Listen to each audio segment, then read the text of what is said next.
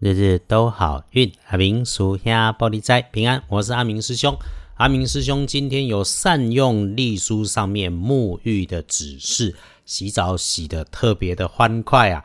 天亮是九月十七日星期六，高给十七，古历是八月二日，农历是八月二十二日，礼拜六的正财在北方，偏财要往南方找，文昌位在东，桃花人员也在。东吉祥的数字是一二六。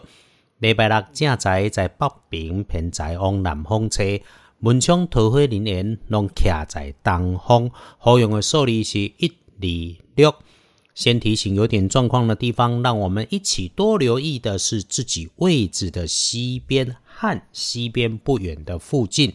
当你有用到金属设备。或者是有着白色外观，它可能是白色的表面烤漆的那一种。如果这个东西哈，也还有着那种不太容易看得见的高温，或者是很明显的喷蒸汽，乃至于它的做动状态是会向上升、向上发展的，请小心，这可能是星期六血光发生的地方。然后呢，如果遇到了不熟悉的地方，或者是处理不熟悉的新事物，请一定要仔细听人家说，或者详阅说明书。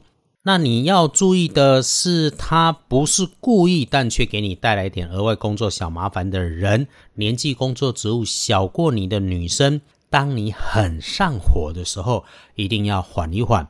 有问题先处理，问题终究要解决。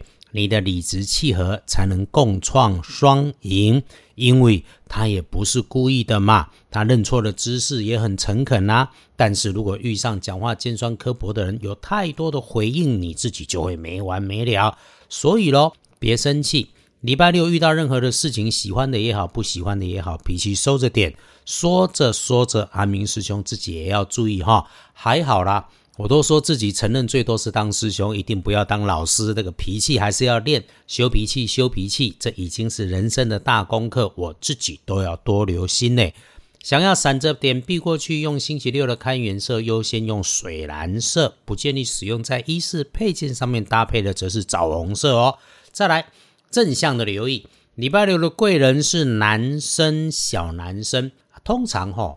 哎，阿明师兄自己会找小男生，不是搬东西就是修理三 C 类的产品呐哈。啊，如果什么都没有，那就恭喜你。不过你还是可以在遇上小男生的时候，无论是在社群上是碰面，还是打打招呼聊天哈喽一下，都会有星期六的好事情。因为就算你说个几句，保持一下友善互动的关系，对你都能够有明显的注意。再来是对于自称朋友话很多的人，无论他是长辈、平辈、晚辈、小小辈，应酬一下就好啦。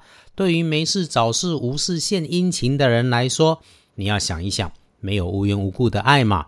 这当中乌黑啊，这几天的故事应该也蛮多的啦。那么隶书通胜上面，星期六除了入宅财以外，基本上其他通通都也不怎么有加减分，基本上红事喜事只能说是无碍，所以也礼拜六哈好，但是照着规矩、照着规定、照着 SOP 来搞就能够不出错。